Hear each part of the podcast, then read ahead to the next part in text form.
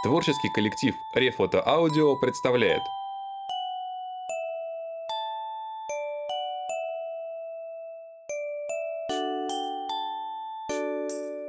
Андрей Жвалевский и Игорь Мытько Пори Гаттер и Каменный философ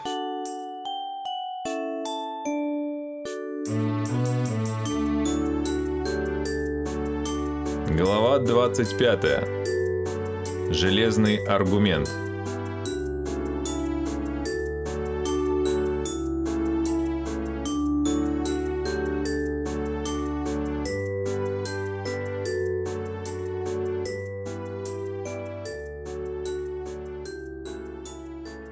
Дни перед соревнованиями пролетали со скоростью озверевшего драконодава на охоте.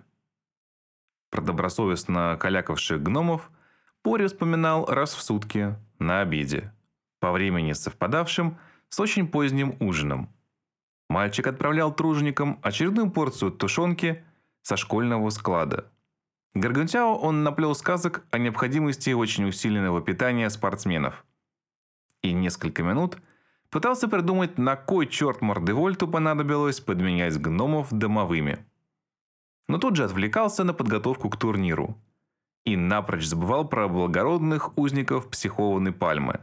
До следующего обеда-ужина. Пару раз Гаттер встречал в коридорах угрюмых псевдогномов, которые, озираясь, волочили мешки с краденым.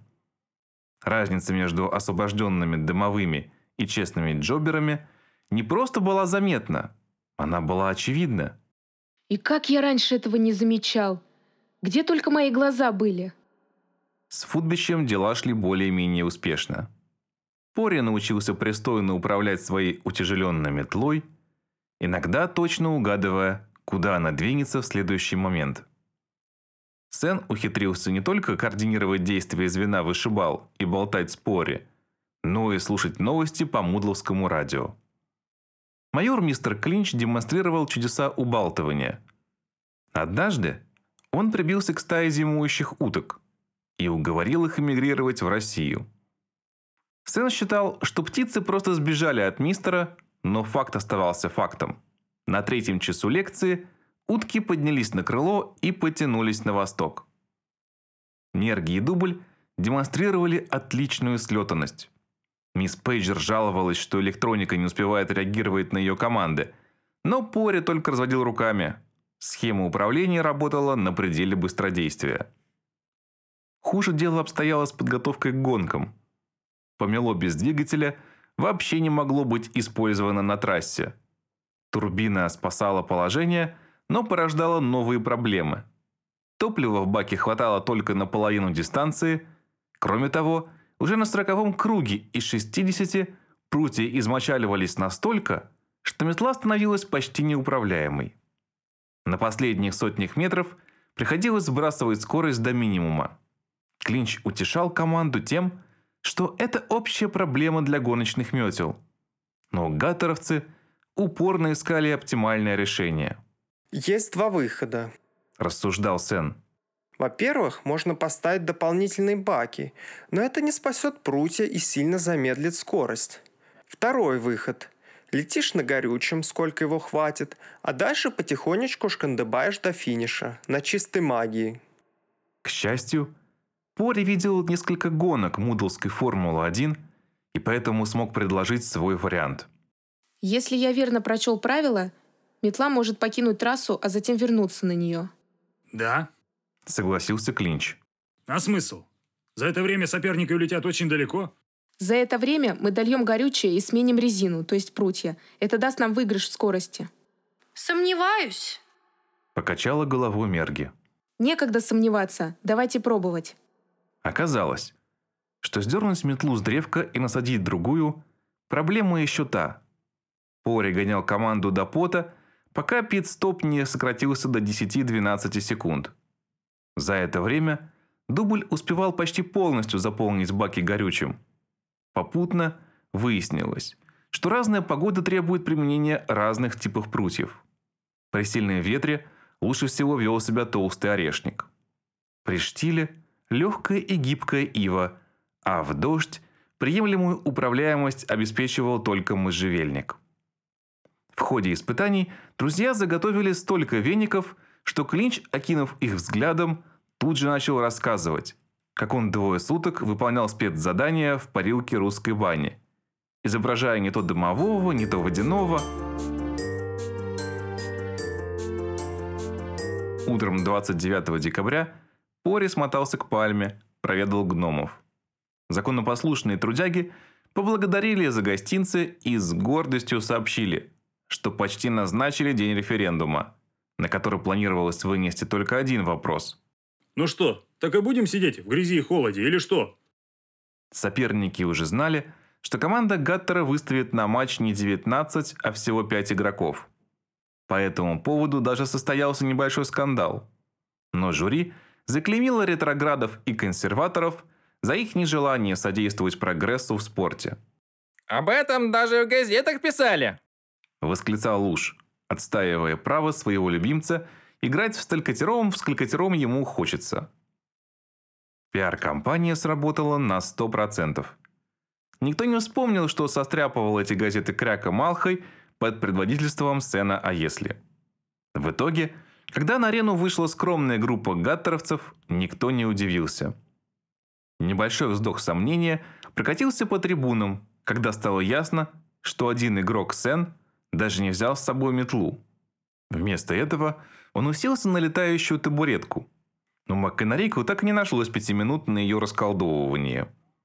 И преспокойно завис в стороне от главных событий, с какой-то непонятной штуковиной в руках. А события начали разворачиваться еще до стартового взрыва. А почему бы и нет? Бывают же стартовые выстрелы. Все вратари, включая Клинча, сцепились в центре поля, совершенно нераспутываемый клубок. Рефери безразлично глянул на это безобразие и выпустил мячи. По краям поля бухнули фейерверки. Первыми ломанулись защитники, расхватывая слифлы.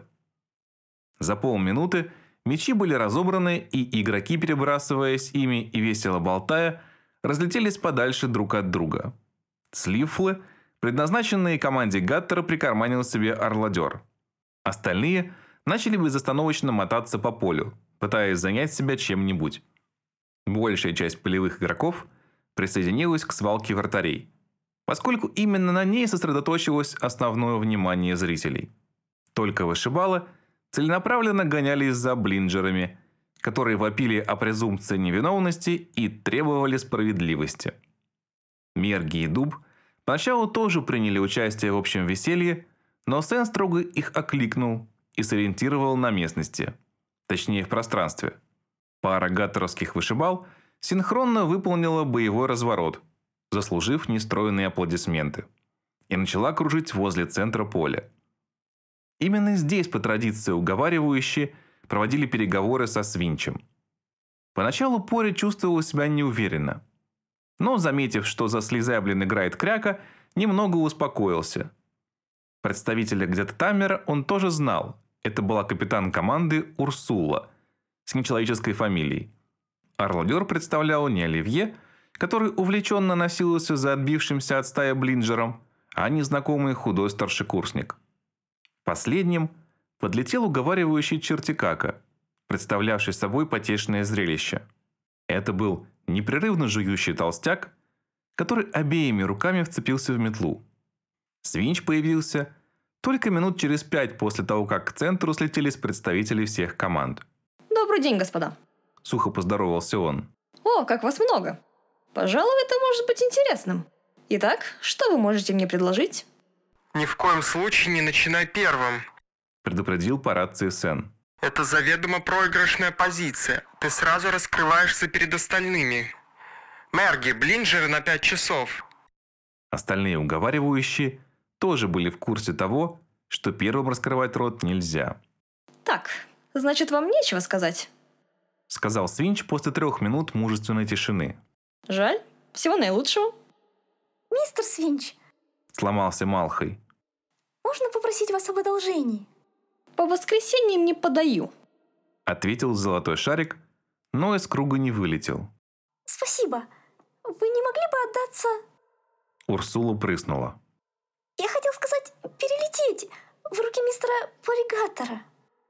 Свинч сделал несколько задумчивых движений из стороны в сторону. Действительно неожиданно. Почему же неожиданно? Пори нормальный парень, он Мордевольта завалил. Заговорил худой орладерец. Кажется, все будет гораздо проще, чем я ожидал. Подумал дважды герой. Не расслабляйся. Рявкнул Сен, заставив Пори вздрогнуть.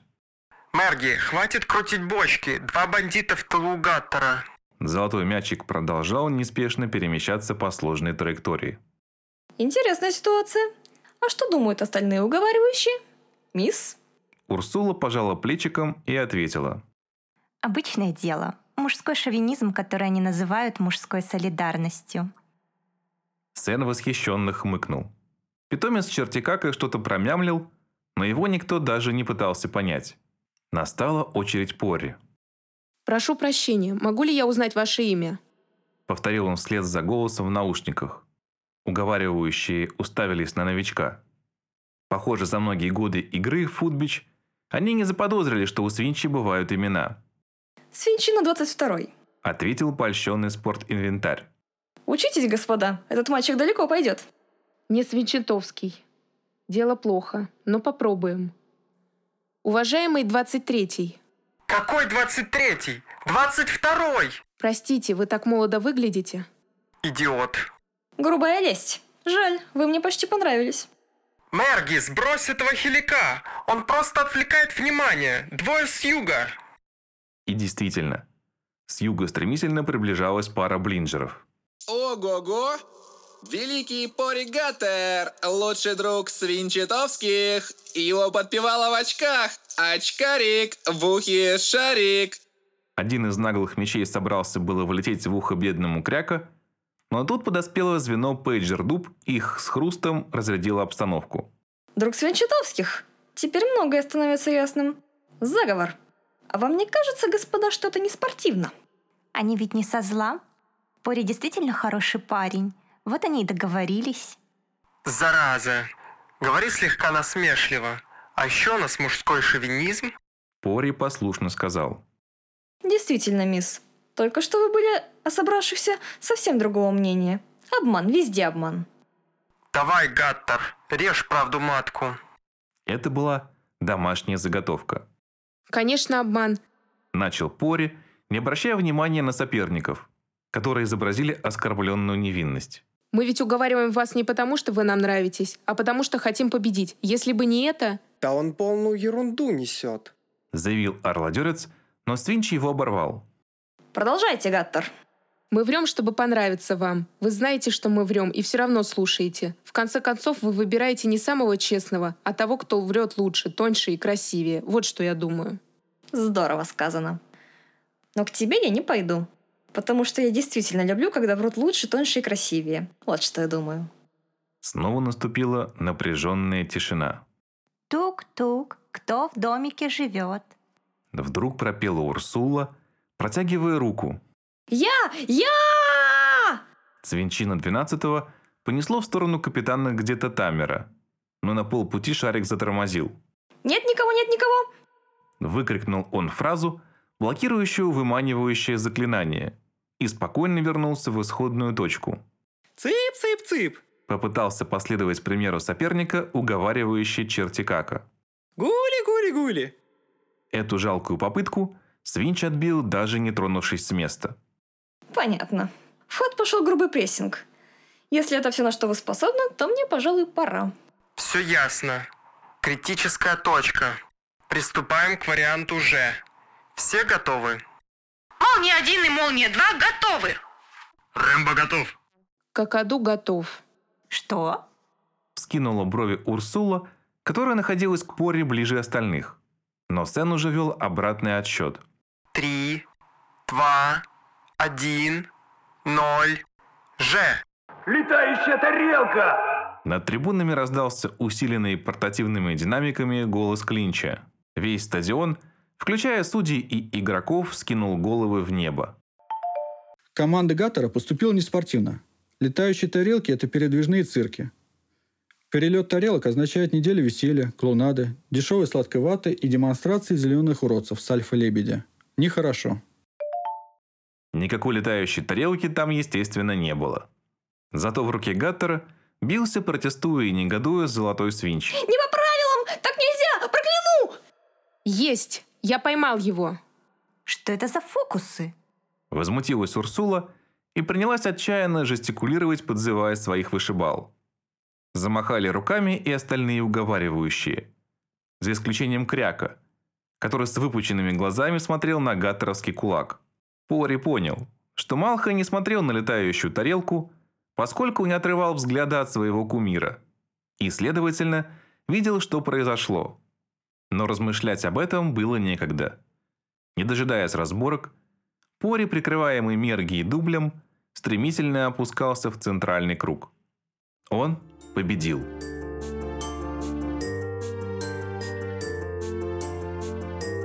Уже потом, когда недовольная судейская коллегия утвердила протокол матча, Гаттера догнал смущенный Кряка. Извини, я все видел, но ничего не понял. Ты ведь не говорил заклинание, твои губы не шевелились, ты просто протянул руку, и он туда залетел. Ты умеешь заклинать в уме? Пори остановился и задумался. Если Крака начнет рассказывать небылицы про заклинания в уме, это будет означать, что Великий Гаттер превзошел даже Великого Бубульгума. Хватит на сегодня вранья. Решил капитан команды имени самого себя и признался. Никакого заклинания не было. Было вот это. Пори тряхнул рукой, и из рукава на его ладонь выскользнул небольшой в половину стандартной волшебной палочки стержень, плотно обмотанный проволокой. Это электромагнит. Когда все отвлеклись, я подал на него электрический ток, и он притянул к себе свинч. Потому что свинч сделан из железа, хотя и метеоритного. Я всех обманул. Гримаса перекосила лицо Малхая. Сейчас он плюнет мне в лицо. Отстраненно подумал Гаттер. Ты сказал электрический ток? Я помню, ты как-то рассказывал. Как ты мог? Ведь тебя могло им поранить. Ори облегченно засмеялся. Кряка Малха был в своем репертуаре.